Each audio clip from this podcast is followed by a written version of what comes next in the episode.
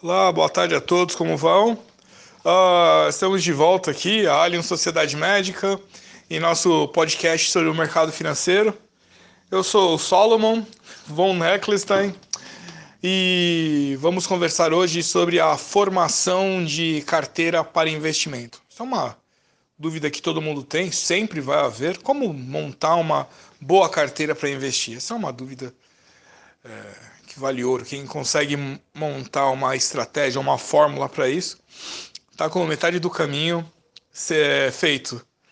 Mas estamos aí desde o início do que chamamos de bolsa de valores, tentando formular isso e obviamente é uma é tão variável que é quase impossível. Pode-se tentar criar aí um, um cenário de equilíbrio, né? Então a gente fala de equilíbrio sempre. Eu gosto da palavra equilíbrio. Se a coisa for equilibrada, você tem menos risco de problema, seja na sua vida pessoal, seja na vida financeira, seja até na sua saúde, né? Se a sua saúde for equilibrada, você vive mais.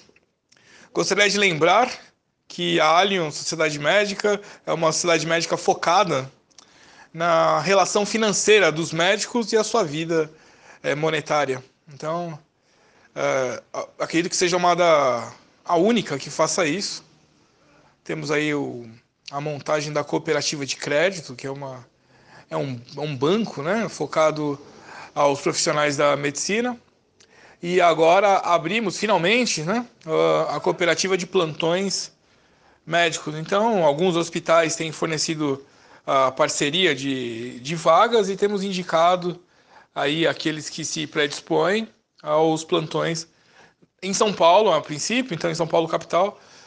Caso você tenha interesse, entre em contato com a gente. Aí tem aí o vou colocar o WhatsApp que é o mais fácil. É o 11 95 135 6262 no Telegram ou WhatsApp ou nas redes sociais, no Facebook, Alien Sociedade Médica, na, no Instagram, Alien Sociedade Médica também, no Twitter, estamos lá. Uh, e no site, óbvio, né? aliensociedademedica.com.br. Iniciando aqui a nossa nosso tema de hoje, seria com quantas ações se forma uma carteira de investimentos. Então, às vezes você vai lá na sua corretora, no seu, seu home broker do celular, e você vê lá uma um monte de ações, né? No Brasil, 600 ações. Se você opera no mercado internacional, aí aumenta o número Nasdaq, Wall Street, uh, uh, Inglaterra, Alemanha, depende do mercado que você está. Você vai observar que existem muitas empresas. Cada ação que você vê ali é uma empresa por trás dessas ações, com as suas variações dessas é, mesma empresa, né? Então ali não é só um papel, não é só um código. Atrás daquele código tem todo o trabalho de uma empresa. Você pega a Petrobras, você vai falar de todas as, é, todas a, toda a estrutura da Petrobras, todas as bases, todas as negociações, tudo correlacionado à Petrobras, funcionários, tudo. E tudo resumido naquele valor da ação. Então, o que se sugere?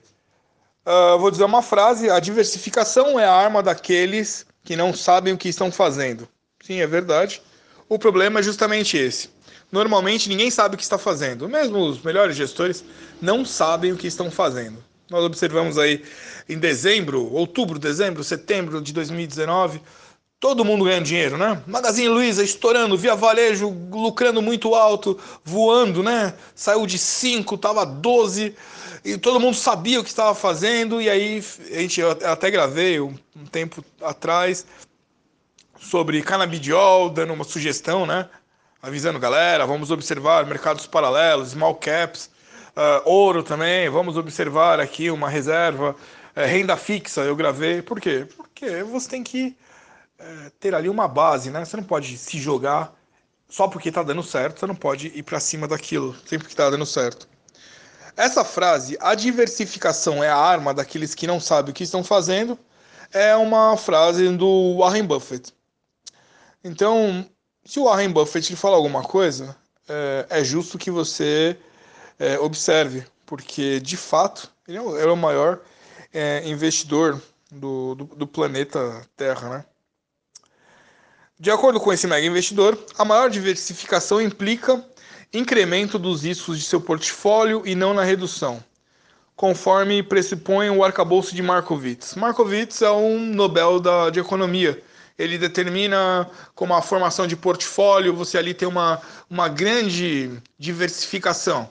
Então, se uma ação, provavelmente, por exemplo, a bolsa de valores sobe, o dólar cai, e você tem aí uma variação que vai te trazer o equilíbrio. Tá ali um, no caso dele, né, seria o equilíbrio com o lucro, né? Porque se você for o equilíbrio ao ponto zero, você não lucrou, perdeu dinheiro porque você paga taxa sobre isso.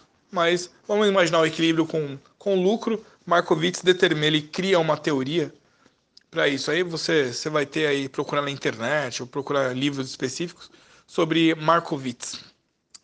Uh, em visão diametralmente oposta, Warren Buffett e sua defesa de investimento focado Buffett é possivelmente o maior investidor em ações de todos os tempos.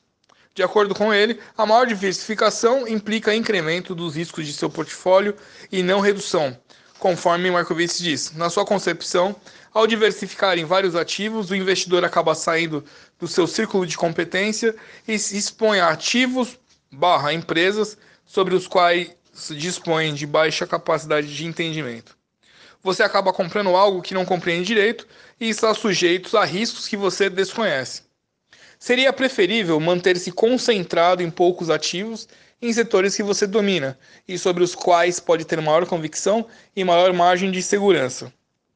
Segundo o Value Investing clássico, Uh, se você tem uma única ação de uma empresa altamente previsível, que você conhece com profundidade, comprado bem abaixo do seu valor intrínseco, com a devida margem de segurança, isso pode representar menos riscos do que uma exposição diversificada em coisas que não entendemos direito. Uh, de que lado que eu estou nessa conversa? Né? Warren Buffett ou Markowitz? É triste dizer, mas a verdade é que a gente não fica do lado de nenhum dos dois. Ambos podem estar errados. Warren Buffett uh, e um prêmio Nobel pode estar errado nesse jogo todo. Seria muito mais racional. Infelizmente, porém, um research independente, se pretende se manter assim, precisa pensar com a própria cabeça. Né? Então a gente precisa, uh, além de observar esses grandes gênios, observar o que você deve fazer. Markowitz está certo sobre a necessidade da diversificação, mas sua construção está errada do princípio ao fim. Risco em sua modelagem é medido por volatilidade. Já comentamos mais algumas vezes, né? Os problemas disso. Vamos falar sobre volatilidade. O peru, né? O peru que você jantou no último, ah, no último sábado, não. Que você comeu no dia 25 de dezembro, provavelmente. É, ele não tinha nenhum problema de saúde e nenhuma volatilidade até o dia 23 de dezembro. As tais correlações negativas que a gente fala são instáveis ao longo do tempo e você nunca pode supor que o passado irá se repetir no futuro. A ideia de colocar um monte de ativos de risco médio e chegar a um portfólio agregado de risco baixo acaba sendo um mapa errado. E é sempre melhor não ter mapa do que ter um mapa errado. Você entendeu a coisa do frango? A gente pode colocar, ah, mas tal empresa sempre teve, sempre, né, nunca deu problema, então eu posso investir nela. Mas espera aí, eu dei exemplo do frango, é isso. Até o dia 23 de dezembro, aquele frango nunca teve problema também. E bastou chegar o Natal, ele morreu. Acabou. O frango sumiu, foi para a sua barriga. Então, a, a correlação de problemas an anteriores termina quando ele simplesmente fale. Pode acontecer isso com uma empresa também.